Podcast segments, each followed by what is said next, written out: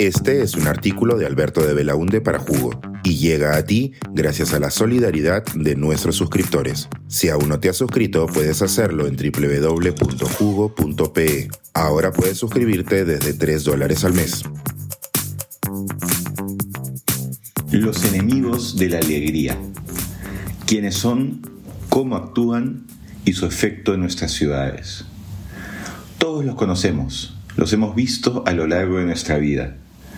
La señora que no devolvía la pelota cuando caía dentro de su casa. El tío que no quería que los sobrinos hagan mucha bulla en la fiesta navideña. El señor que se quejaba porque hay niños jugando en el parque. La profesora que dejaba muchas tareas para el fin de semana largo. El periodista que hizo el reportaje contra las piscinas vecinales en barrios populares. La jefa que se negaba a implementar horario de verano los viernes el tuitero que rajaba de toda persona que tenía éxito, la vecina que siempre se quejaba por la bulla de tu fiesta de cumpleaños. Son los enemigos de la alegría, de la alegría ajena, para ser más precisos. Hay algo en las expresiones de felicidad de terceros que los interpela profundamente. Traducen la alegría ajena como una agresión que debe ser neutralizada. Mi recordado tío Santiago, la persona más alegre que he conocido en mi vida, explicaba la actitud de estas personas desde el plano psicológico.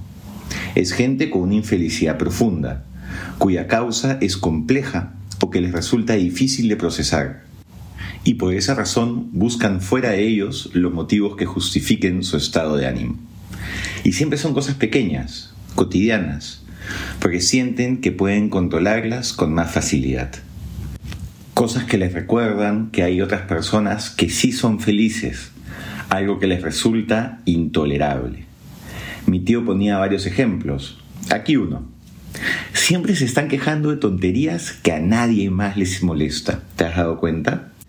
Que si el hijo del vecino hace mucha bulla en el jardín, ¿A ti qué diablos te importa si tienes una vida lo suficientemente satisfactoria, con actividades gratas que te distraen de ese tipo de asuntos? No soy psicólogo, mi tío tampoco lo era, pero su explicación algo de sentido me hace. Sea cual fuese la motivación, los enemigos de la alegría son un problema para quienes deben convivir con ellos y pueden llegar a ser una tragedia cuando las autoridades municipales deciden hacerles caso. Serenos que interrumpen picnics, prohibición de ferias, fiscalizadores persiguiendo deportistas, reducción de actividades culturales en espacios públicos, ordenanzas con prohibiciones draconianas, el sueño, malecones silenciosos, calles solo para transitar, parques vacíos, ni el mar se salva. ¿Por qué están teniendo tanto éxito en su cruzada? Estoy convencido de que son minoría, pero son una minoría bulliciosa y activa.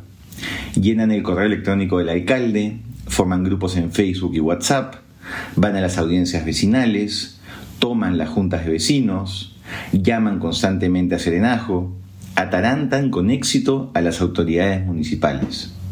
Mientras tanto, al otro lado, la gran mayoría silenciosa vive su vida, llena de actividades y experiencias que los tienen contentos. Solo conocen del trabajo de esa minoría por sus resultados. La feria cerrada, la ciclovía eliminada, el yoga interrumpido, cuando ya es demasiado tarde para reaccionar. Lamentablemente no tengo una respuesta clara de cómo ayudar a los enemigos de la alegría a tener un enfoque distinto de la vida, pero sí tengo algunas ideas sobre qué hacer frente a la presión que hacen en los municipios. La principal, organizarse.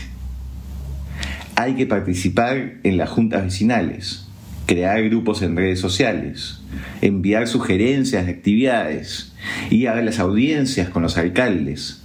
Es importante que las autoridades municipales sepan que a los vecinos les gusta usar los espacios públicos, que son caseros de las ferias, que valoran lo público, que quieren una ciudad donde no solo se transite, sino que también se disfrute. Los amigos de la alegría son más, y las ciudades deben ser un reflejo de ello. Suscríbete a Jugo y espía en vivo cómo se tramó este artículo. Nuestros suscriptores pueden entrar Zoom a nuestras nutritivas y divertidas reuniones editoriales. Suscríbete en www.jugo.pe.